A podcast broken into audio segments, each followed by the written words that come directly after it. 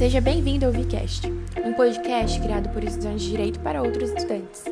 Este é um espaço de diálogo sobre carreira, empreendedorismo e qualificação profissional.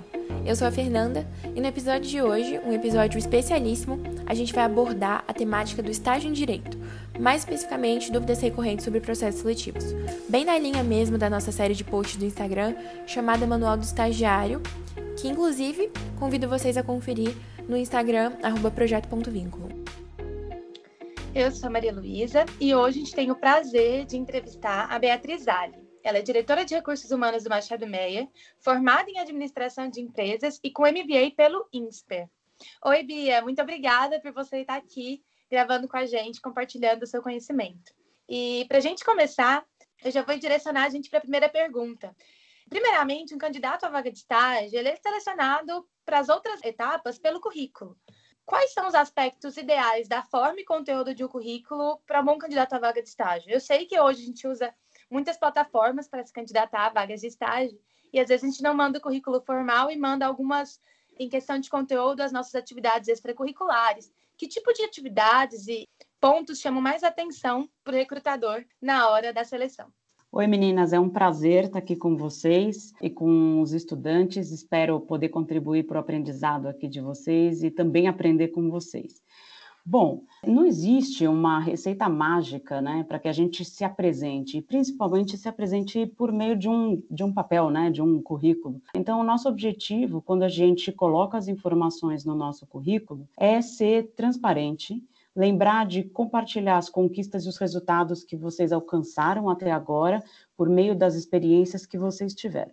Se é o primeiro estágio, é importante lembrar que experiências uh, por viagens, uh, intercâmbio, uh, trabalho voluntário que vocês tiveram, é legal contar, porque para a gente é legal entender qual é o tipo de atividade que é interesse de vocês, como que vocês participam da sociedade, como é que vocês ajudam a sociedade.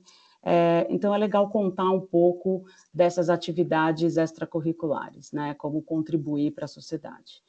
E se vocês já tiveram é, participado de outros estágios, contar esse estágio, como aconteceu, quais foram os resultados obtidos uh, e com quem trabalhar.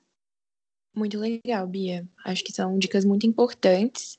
E bom, a gente sabe que uma outra etapa, né, que é muito vista nos processos seletivos, na maioria pelo menos, é a etapa da entrevista. E com esse currículo selecionado, a gente queria saber quais são as expectativas da postura de um bom candidato na sua entrevista, se tem algo esperado na vestimenta, na comunicação, uma coisa que não é legal que se faça, e até mesmo como responder né, a clássica pergunta de quais são suas qualidades, quais são seus defeitos, que deixa todo mundo assim contra a parede. Bom, eu acho que nada melhor do que você ser transparente com relação a você. Eu acho que o autoconhecimento, né, conhecer você mesmo e passar as informações com relação a você.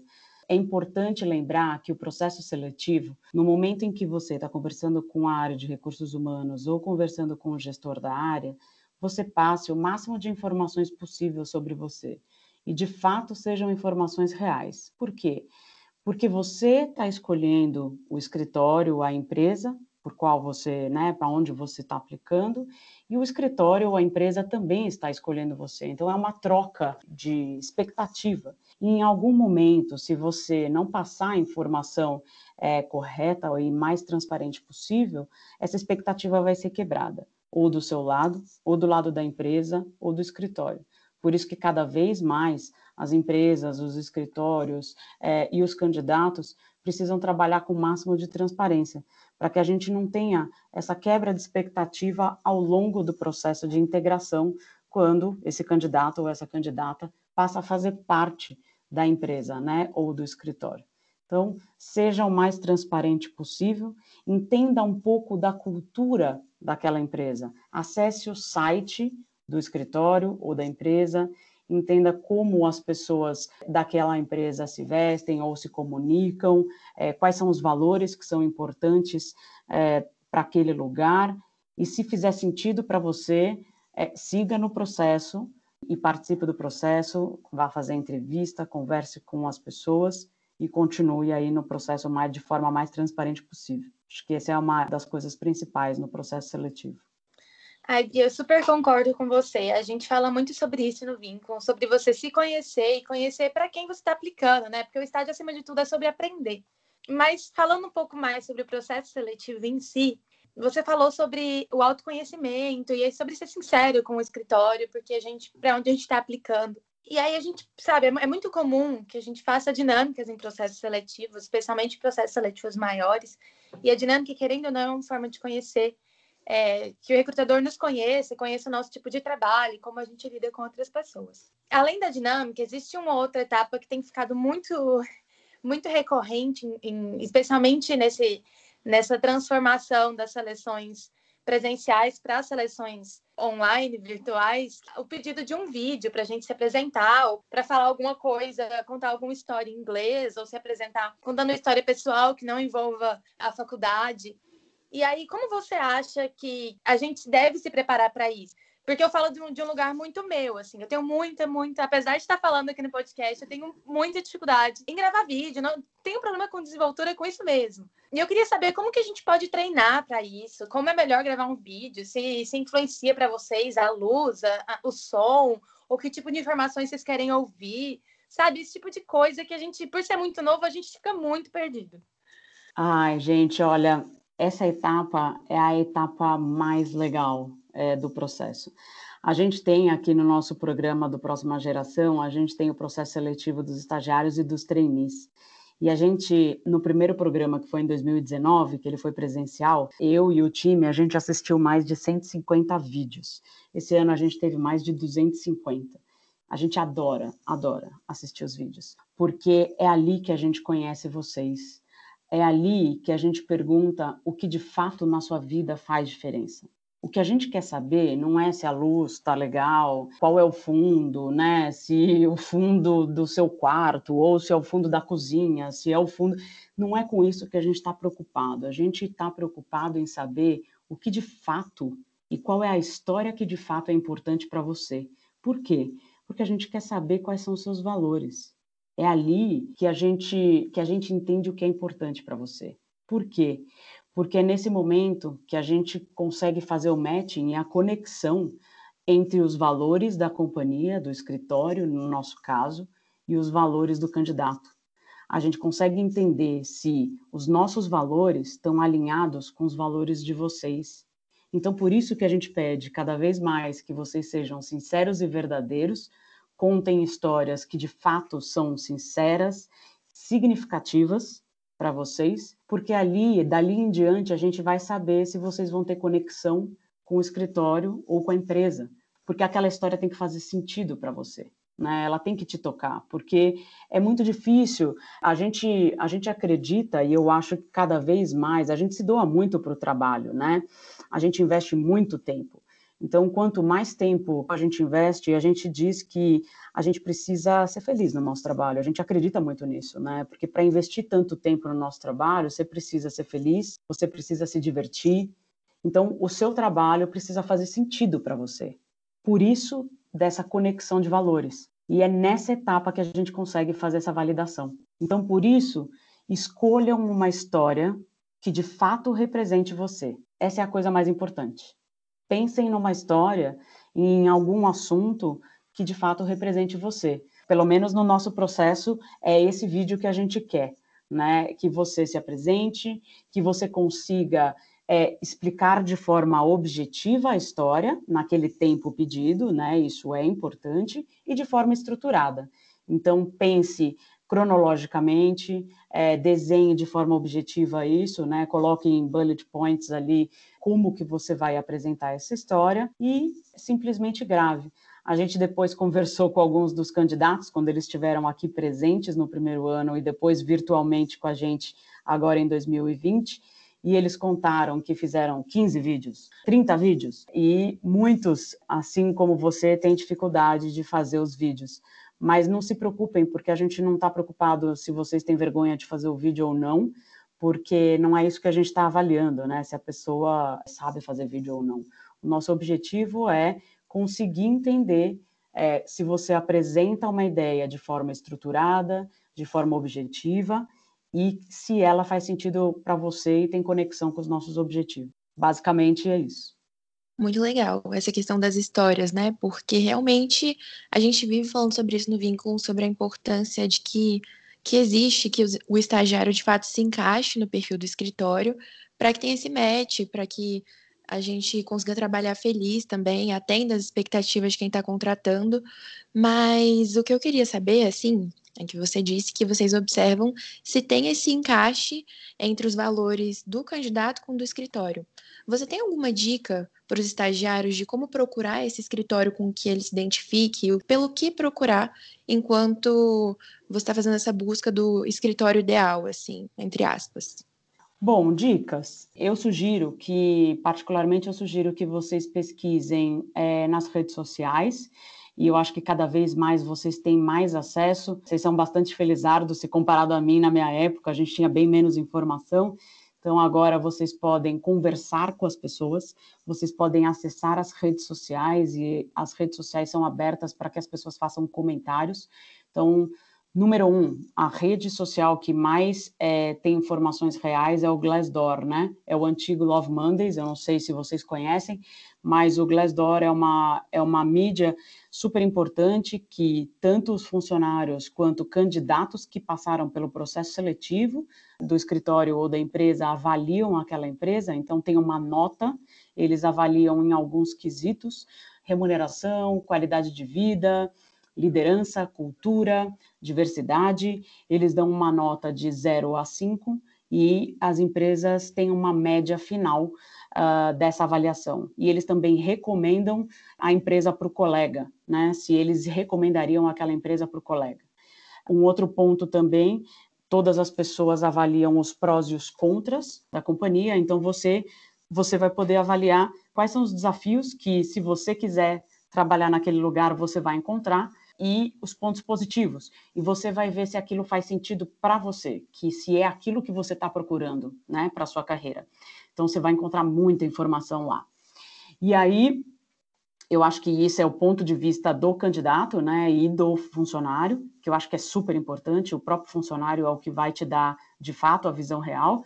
E você também tem o lado institucional, né, que é como a empresa se posiciona, qual é o propósito, o que, que a empresa quer fazer, né, o que, que o escritório tem como propósito uh, para a sociedade, é, quais são os valores, se esses valores é, são compatíveis com os seus, se você acredita naquilo, é, e se as ações que a empresa tem, ou seus projetos que ela tem, por exemplo, projetos de responsabilidade social corporativa, projetos de gestão de pessoas, você tem que pesquisar sobre esses projetos nos canais mais institucionais, como o site da própria empresa, o LinkedIn, é uma rede importante, e de repente acompanhar até no LinkedIn os executivos dessa empresa e alguns outros candidatos, né? Então, essas são algumas das mídias que eu indicaria é, vocês seguirem. E claro, né, vocês estudantes, acompanharem um Instagram que eu acho que é uma rede super importante para vocês saberem o que, que acontece naquela empresa,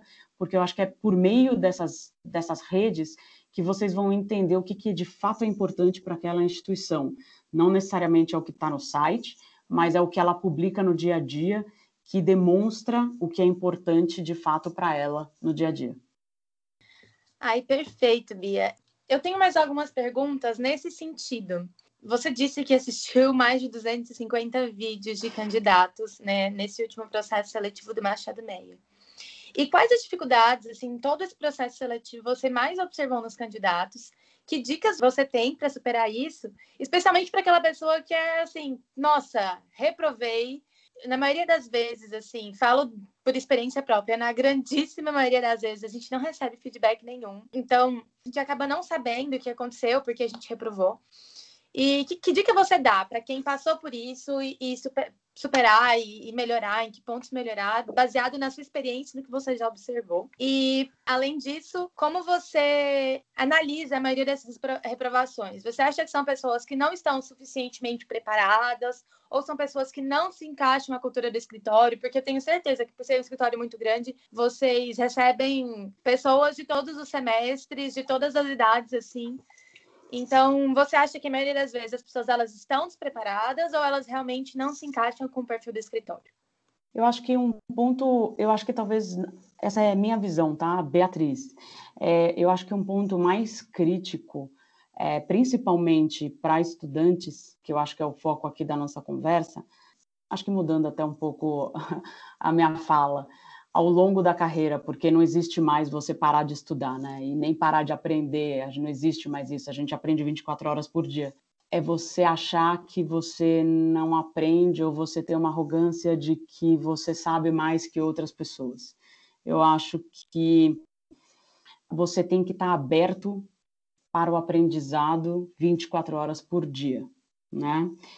E você tem que estar aberto a aprender com qualquer pessoa com as pessoas que são mais sêniores, com os seus colegas de trabalho, com o meu time, com os meus liderados, eu aprendo com eles todos os dias, todos os dias. Eu não faço o projeto sozinha, ninguém faz nada sozinho, né? Eu acho que esse é um dos das características, né? Eu acho que da competência mais importante hoje em dia. Por quê? Porque a gente tem inovação aí, evolução tecnológica, que a cada dois anos 100% da tecnologia é renovada. Se a gente não estiver aberto ao aprendizado, a gente não vai ser capaz de se renovar. Então, essa é uma das competências mais críticas que a gente tem hoje, independente da nossa profissão. Eu, como administradora, vocês, como advogados, os médicos, os psicólogos, porque existe cada vez mais conteúdo, existe cada vez mais informação. Então, todos nós temos que estar abertos ao aprendizado, constantemente. Então, quem acha que já aprendeu, está muito enganado. E eu acho que essa é uma das competências mais importantes, né? Aberto ao aprendizado e exercitar o aprendizado todos os dias de maneiras diferentes, fontes diferentes, pessoas diferentes. Acho que essa é uma das características principais. Acho que basicamente é isso. Respondi sua pergunta completa? Acho que respondeu sim, Bia. É, na, na, verdade, assim, eu queria dar um pouco mais de ênfase sobre quem aprovou. Assim. Geralmente a gente fica muito perdido, a gente realmente não recebe feedback. Uhum. E aí eu queria saber, sabe, que dica você dá para essa pessoa? Não, desiste desse escritório e passa para outro, ou vai atrás e manda e-mail mesmo, enche o saco, pede um feedback. O que, que você acha que a gente deve fazer? Pede. Eu vou dar um exemplo de um caso, é, não vou falar o nome da pessoa, mas de um caso que está no meu LinkedIn hoje, tá? É, vou falar hoje porque eu troquei até a informação com um dos nossos advogados sêniores hoje. Para vocês terem noção, eu, eu aceito todas as minhas conexões no LinkedIn eu sou uma pessoa de recursos humanos e, e eu posso ajudar as pessoas, assim como as pessoas podem me ajudar. É uma troca, né? Isso é o aprendizado. Eu recebi o contato de um advogado, ele é formado há algum tempo e ele quer se desenvolver na carreira imobiliária. E ele tem alguns desafios que ele ainda não entendeu quais são, e eu também não sei, né, porque eu não conheço. Ele não trabalha aqui no escritório, eu acho que ele não é de São Paulo também, se não me engano, e ele simplesmente mandou um e-mail para mim, uma mensagem pelo LinkedIn, me pedindo ajuda. Primeiro, ele, ele enfatizou que ele não estava pedindo emprego, né? Porque muitas vezes as pessoas mandam mensagem: ah, eu quero trabalho, eu quero trabalho Machado Meia, e, e não era esse o caso dele. Ele queria que a gente pudesse ajudá-lo a entender como é que ele se desenvolvia, como é que, como é que ele fazia, o que, que ele podia fazer para se desenvolver na carreira do direito imobiliário. E aí eu, eu respondi para ele, eu falei, olha, eu tenho algumas ideias, o que, que você acha de conversar com o time é, do recrutamento? Depois, é, dependendo de como for, a gente pode te colocar em contato com o nosso time é, do, do imobiliário, e aí eles podem trocar algumas ideias com você, é, te dar algumas dicas de desenvolvimento, e foi assim que aconteceu, né? Ele já conversou com a Bárbara, do meu time. É, a Bárbara já deu feedback para ele sobre algumas ideias que ela teve sobre como ele pode desenvolver. É, agora a gente é, já colocou ele em contato com o nosso advogado sênior do imobiliário. Ele vai conversar com esse advogado sênior.